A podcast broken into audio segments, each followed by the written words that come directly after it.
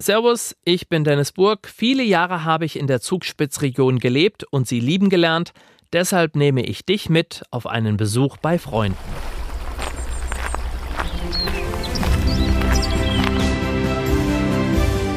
Heimat ist für mich daheim. Da sind meine Wurzeln.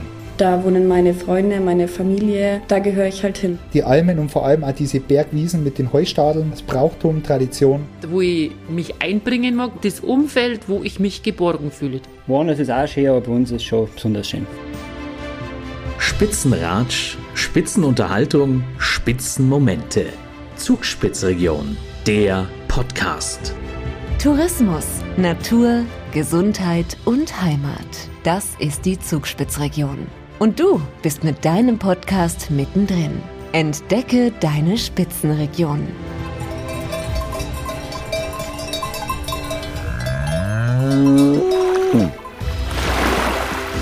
Spitzenratsch, Spitzenunterhaltung, Spitzenmomente. Zugspitzregion, der Podcast. Mit dem Regionalmanagement Bayern wollen wir heute herausfinden, wie viel Herzblut es eigentlich braucht, regionale Vermarktung erfolgreich zu gestalten. Außerdem erfahren wir, dass die Kühe zum Erhalt der wunderbaren Kulturlandschaft in der Zugspitzregion einen ganz wichtigen Beitrag leisten. Rieksee im blauen Land. Idylle pur.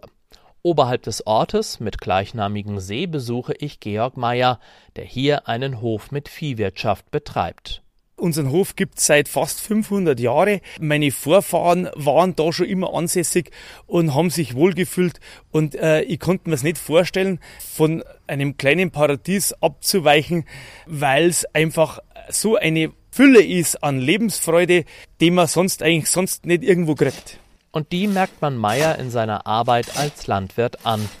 Während er seinen Tieren in dem großen Laufstall Futter gibt, schaut er auf eine spannende Zeit zurück. 2002 hat er mit seiner Frau den Hof vom Vater übernommen.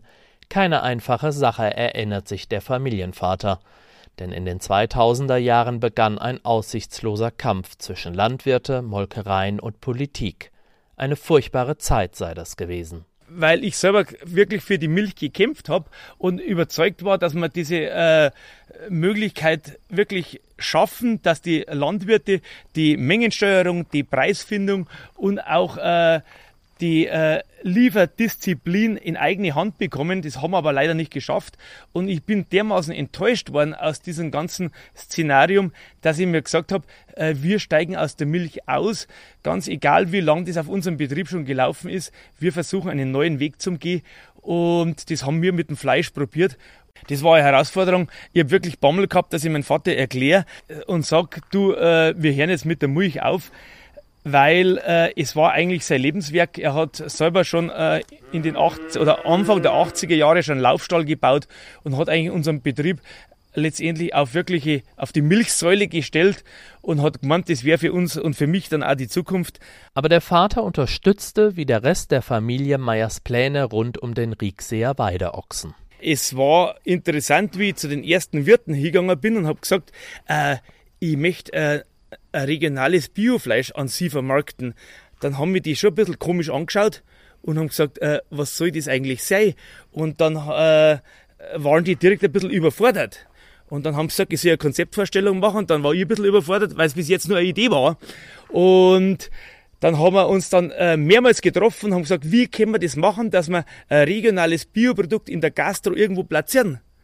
Und äh, mit äh, viel Einfühlungsvermögen der Wirte und mit viel äh, Ausdauer ist ein tolles Konzept rausgekommen, wo die Wirte halt äh, dieses Produkt äh, sehr erfolgreich verkaufen können.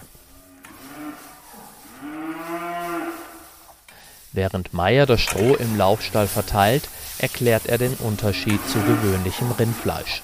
Das sei in der Regel von Bullen, die in einer intensiven Maismast großgezogen werden. Seine Ochsen genießen dagegen eine Weidehaltung. Außerdem werden sie kastriert, was sich auf den Hormonhaushalt der Weideochsen auswirke. Denn dadurch wachsen die Tiere wesentlich langsamer. Statt beim Bullen mit seinen maximal 18 Monaten dauert es beim Riekseer Weideochsen bis zu 36 Monate, bis dieser schlachtreif ist. Also unser Fleisch wird wesentlich langsamer Und durch das wird es feinfaseriger und wird auch im Geschmack intensiver. Man kennt ja das vom Holz auch. Alles, was langsamer wächst, ist letztendlich ein bisschen hochwertiger. Meier verlässt den Laufstall, dreht sich aber schnell wieder um und schaut ganz stolz auf den Hof und das Gelände. Hier sei alles aus der Region, Handwerker und Unternehmen seien seine Partner. Damit bleibe die Wertschöpfung des Riekseer Weideochsens direkt in der Region. Also Regionalität heißt für mich nicht bloß, dass man ein Produkt hat, das wo irgendwo wenige Kilometer hinter sich hat. Äh, Regionalität ist eine Philosophie für uns, wo ich sage, der Stall muss schon aus dem eigenen Holz, aus dem eigenen Wald sein. Äh, das sind die Bäume, die mein Ur-Urgroßvater gepflanzt hat und ich heute in der glücklichen Lage bin, diese an Sägewerk zu liefern. Dieses Material äh, ist auf unserem eigenen Grund und Boden gewachsen und hat heute äh, als Verwendung für diesen Stall äh, für mich eine ganz eine große Bedeutung. Meyers Blick richtet sich nun Richtung Berge. Traumhafte Gegend, sagt er mit einem strahlenden Gesicht und begeisternder Stimme.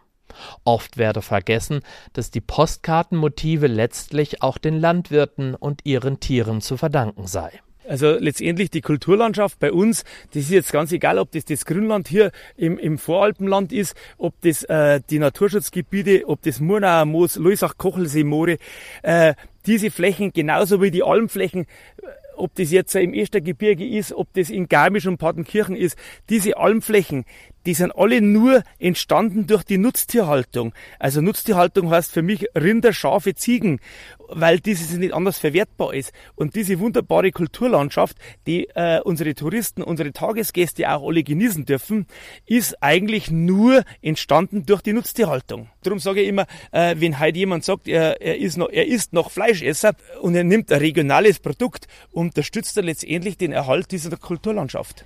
Er ist sich sicher, dass die regionale Vermarktung eine Zukunft haben wird, und er hofft, dass weitere Landwirte sich dafür begeistern. Dass der Weg nicht einfach ist, das weiß Meyer nur zu gut. Es hat sich natürlich die letzten 30, 40 Jahre äh, die Infrastruktur der Fleischindustrie, der Milchindustrie äh, so weit verändert, dass nur noch große Produzenten oder fast nur noch große Produzenten da sind und kleine tun sich ein bisschen schwer, das wieder neu anzufangen. Die Auflagen sind unheimlich hoch, aber man sieht, es funktioniert. Äh, immer mehr kommen wieder dazu und schaffen es, Verbraucher zu finden, die für ein regionales Produkt gerne ein bisschen mehr ausgeben, aber auch diese Hochwertigkeit dafür bekommen, die, wo sie erwarten.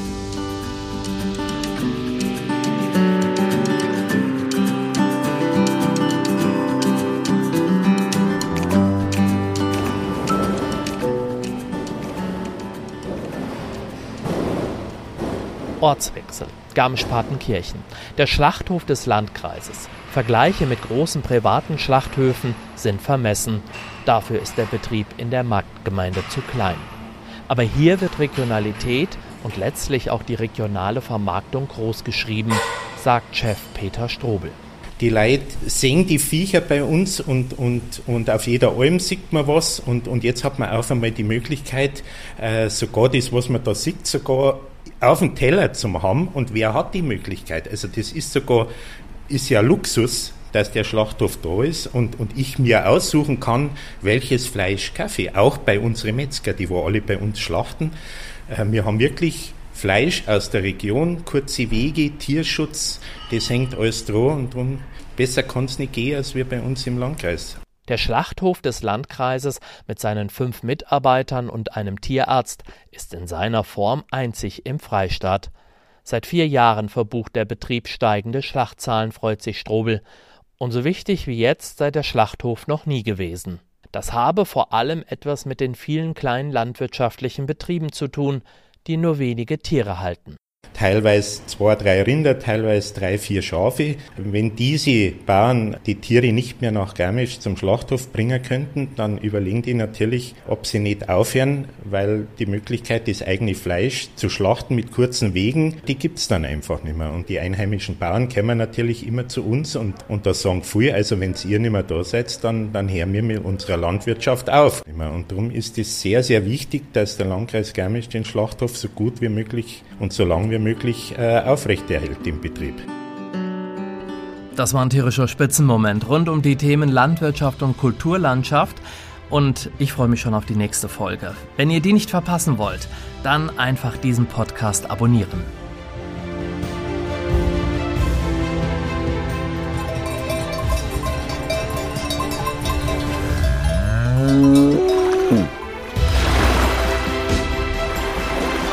Mehr über die aktuelle Folge und die Zugspitzregion findest du auf zugspitz-region.de. Spitzenratsch, Spitzenunterhaltung, Spitzenmomente. Zugspitzregion, der Podcast.